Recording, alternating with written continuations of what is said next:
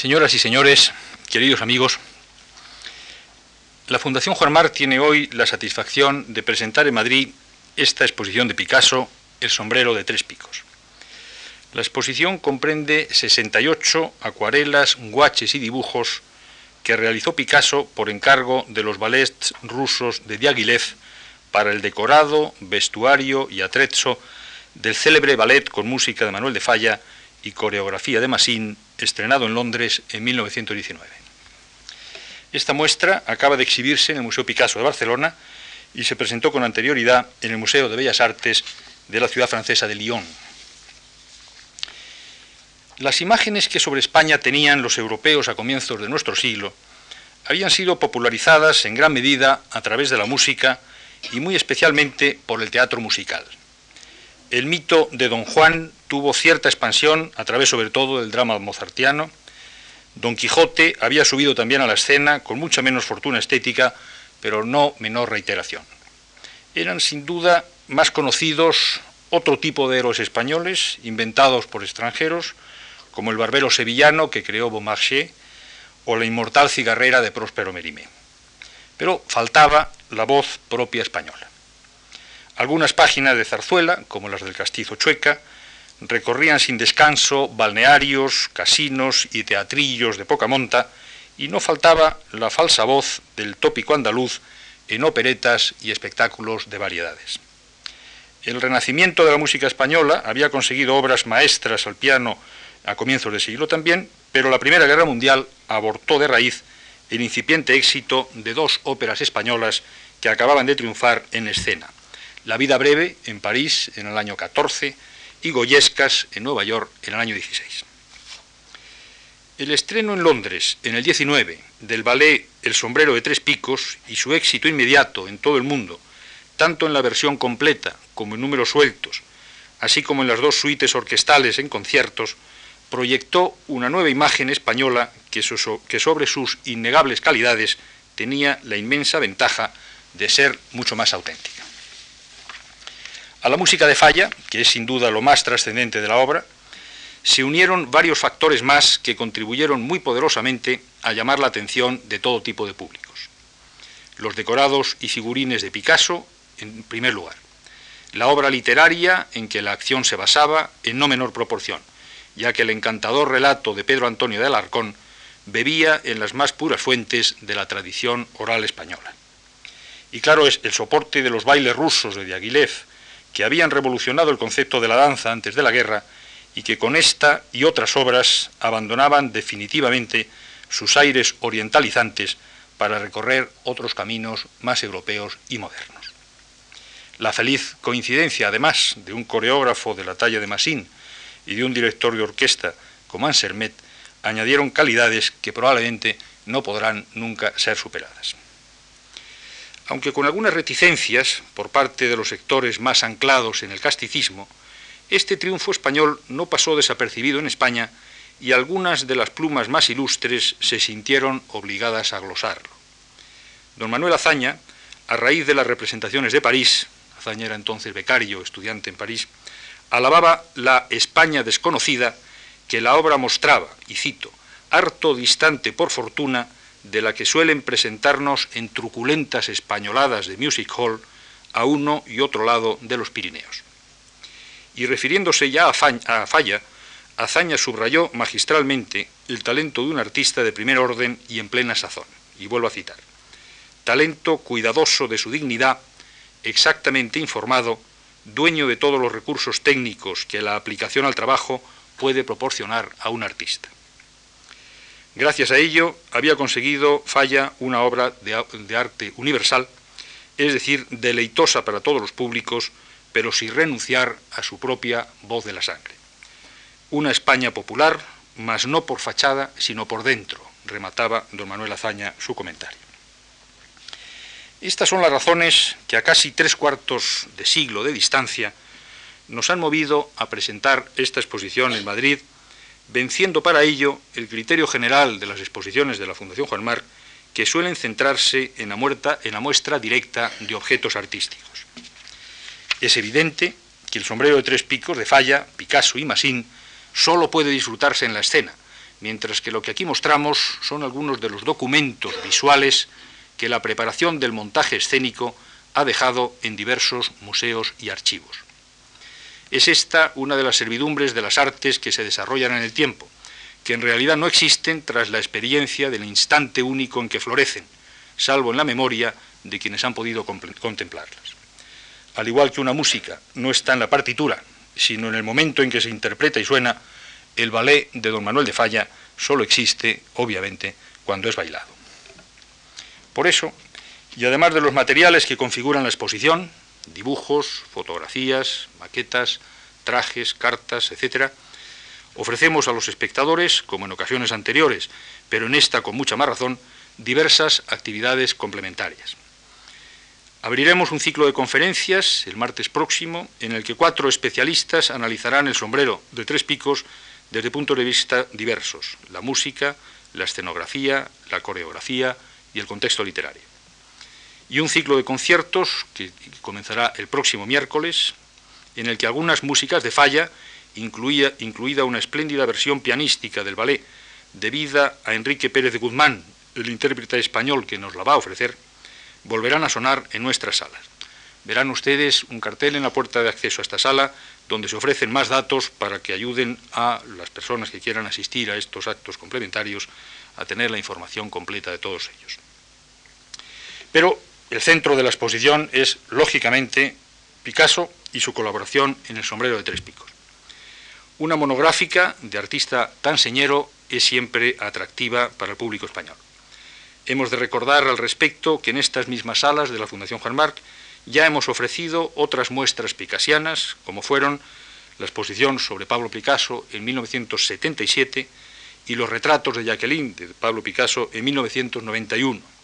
además de la importante presencia de cuadros del malagueño en otras exposiciones no monográficas, como fueron Maestros del siglo XX, sobre naturaleza muerta, que hicimos en el año 79, las obras maestras del Museo Alemán de Wuppertal, que exhibimos en 1987,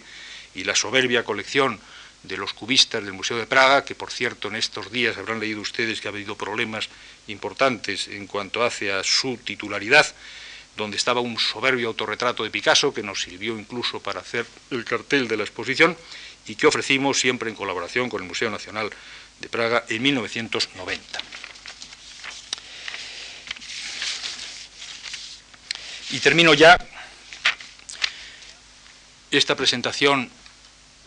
institucional de la, exposición del sombrero de tres picos Picasso Falla, resaltando y agradeciendo profundamente la colaboración de María Isabel de Falla, presidenta de la Fundación Falla, por su siempre muy amable y muy docta ayuda, y muy especialmente en esta exposición en la que ha puesto sus cinco sentidos.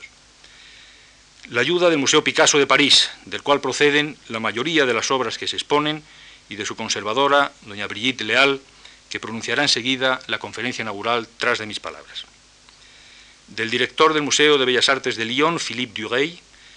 del Museo Picasso de Barcelona y de su directora, doña María Teresa Ocaña, de la Ópera de París y de la familia Picasso, en particular de Cathy Blay-Huiten, por su siempre generosa colaboración.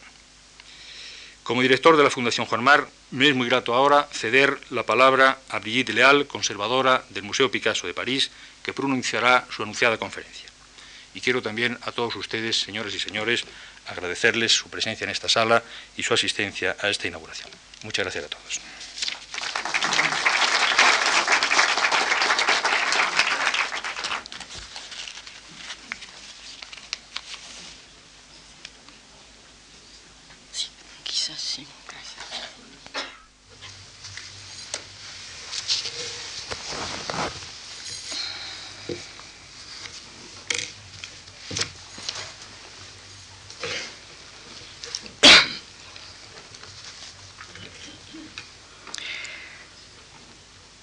Bueno,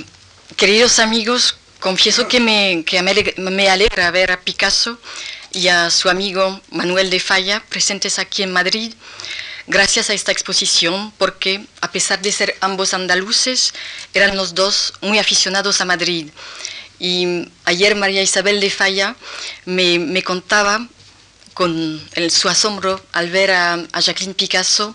cuando ella llegó por primera vez en Madrid y que ella conocía todas las, calles perfectamente porque mm, Picasso lo había enseñado todo en un, mapa. Entonces, en esa, en esa época de la génesis del sombrero, residía Picasso muy a menudo en Madrid y allí también vivía Manuel de Falla, calle Ponzano, número 24, y luego calle La Gasca, como lo indican las numerosas cartas que él enviaba a Yaguilev, Massin o Picasso y que conserva el archivo Manuel de Falla. En efecto, como lo sabéis, la génesis de esta obra capital para la música y el arte teatral de nuestro siglo se desarrolló aquí mismo en Madrid a partir de 1915, como bien lo subrayaron los excelentes trabajos de investigación realizados por la Fundación Archivo Falla de Granada encabezada por nuestra amiga María Isabel y por Roger de Persia, y en particular por Antonio Gallego, quien en sus artículos puso de relieve la importancia de la estrecha colaboración entre don Manuel y el matrimonio Martínez Sierra, sus libretistas habituales. Bien sabéis que hicieron juntos el famoso Amor Brujo. Y entonces en ese Madrid de 1915 Aquí tienen Falla y sus amigos Martínez Sierra la primera idea en torno a la farsa de Alarcón titulada El corregidor y la molinera. Una idea que coincide con la estancia de los bailerusos en Madrid y que agradeció mucho a Yaguilev y a su coreógrafo Leonid Massid, ambos también muy aficionados a España, a su música y a sus danzas, tanto que también juntos elaboraron las famosas noches en los jardines de España. Falla fue quien propuso los dos viajes que hicieron los tres juntos en junio del 16 y en octubre del año 17 por la península y en particular por Andalucía para iniciar a los rusos en el arte español y para recoger en sus fuentes música, bailes y cante de los grupos de flamenco, de los cantadores y de los propios gitanos. Algunos años más tarde, Massin recordaría a Picasso de qué modo, estando en Granada, fue testigo de cómo Falla transcribió la música por un músico ciego que se convertiría, trasladada la partitura, en el comienzo de la segunda parte del baile. Algo parecido ocurrió con la melodía de la farruca que transcribió cuando estábamos, él estaba escribiendo a Picasso, cuando estábamos en un café de Madrid al que habíamos ido para ver bailar a Félix Fernández. Félix Fernández era un verdadero bailador gitano, elegido distinguido por Diaghilev y Massin para transmitir los secretos de su arte al cuerpo de baile ruso que estaba acostumbrado solamente a las reglas del baile clásico, para que el baile fuera auténticamente popular y verosímil. Claro que este tipo de investigación de naturaleza etnográfica no resulta nada sorprendente en los ambientes en los que se movía Falla, consagrados por entero a la recuperación de las fuentes más puras del arte español, como el cantejondo, del que su amigo, otro andaluz, el granadino, el poeta Federico García Lorca, que, como bien sabéis, era un fervente apóstol y exegeta del arte de la música y del arte andaluz, del arte popular andaluz. Entonces, después del primer viaje, la pantomima ya está terminada en versión de canto y piano, pero falta todavía la orquestación.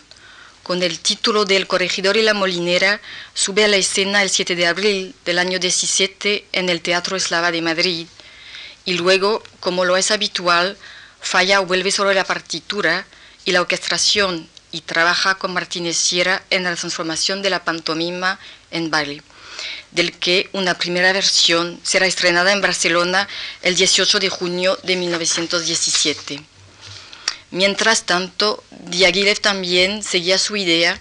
y este mismo año, el 18, tuvo la idea genial de pedir la colaboración de Picasso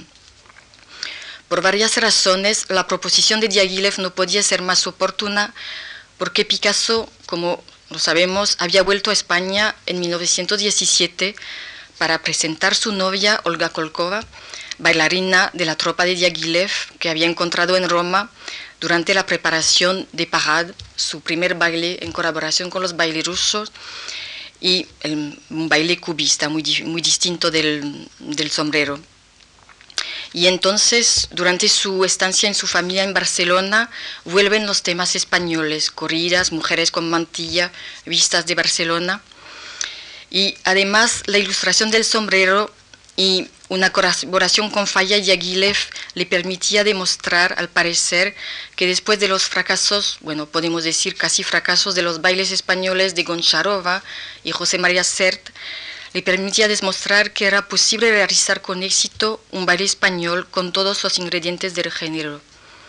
Además, él era, como Diaghilev lo había pensado, el único artista capaz de realizar espectáculo total que ahumase perfectamente música, pintura y danza. Solo Diaghilev podía tener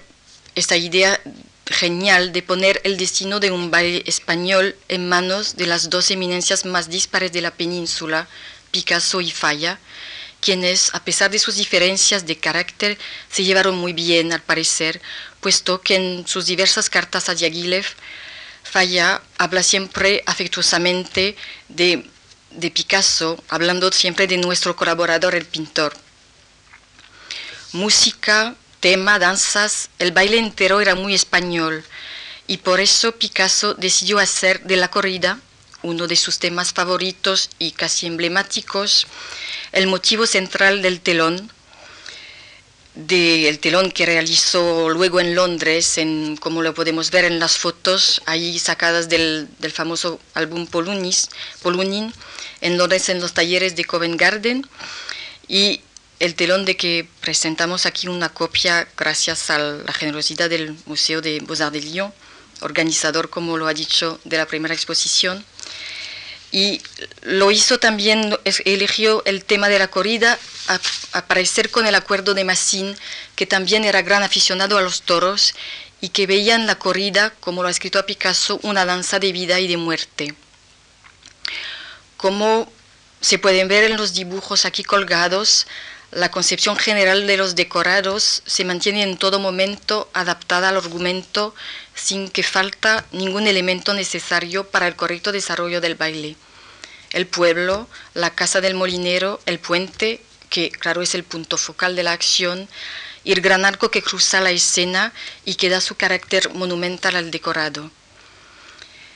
También como lo podemos ver en la exposición con los dibujos originales de Picasso y los trajes prestados por la Ópera de París, que reprodució el telón de boca, el decorado y el vestuario, gracias a los dibujos y los documentos conservados en el Museo Picasso de París, en los archivos Falla, cuando volvió a montar el espectáculo el año pasado con el bailarín Patrick Dupont en el papel principal, el del molinero. Entonces los vestuarios son de inspiración muy goyesca y rendían homenaje a las distintas regiones de España. En el espectáculo mismo, en el escenario, se ve muy bien que en la jota final que reúne a todos los bailarines, en el escenario se observa un verdadero torbellino de colores vivos, muy contrastados, que apostan por un folclore que coincide perfectamente con el burlesco de la farsa original, la de alcohol. El día de su estreno, el 22 de julio de 1919 en Londres, el baile consiguió un gran éxito y cuando el año siguiente el ballet se representó en España, después de París, en el Teatro Real de Madrid, con Massini y la Carsavina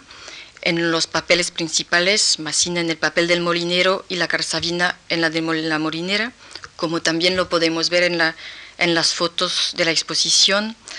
levantó una gran polverada en la prensa y en los círculos artísticos,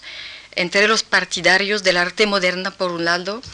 y los conservadores por otro, que lo consideraron un poco como un ejemplo de snobismo llegado del extranjero, mientras que el famoso crítico Adolfo Salazar elogió el sombrero, escribiendo en el imparcial, el sombrero de tres picos es una insospechada sorpresa en donde no se sabe qué admirar más, si el maravilloso sentido del color o bien la trama danzada de la danza entera. Entonces, con estas palabras del más famoso crítico musical de la época, acabaré mi presentación alegrándome otra vez que el público de Madrid pueda disfrutar otra vez de la belleza de este espectáculo, el más español de toda la obra teatral de Picasso. Muchas gracias.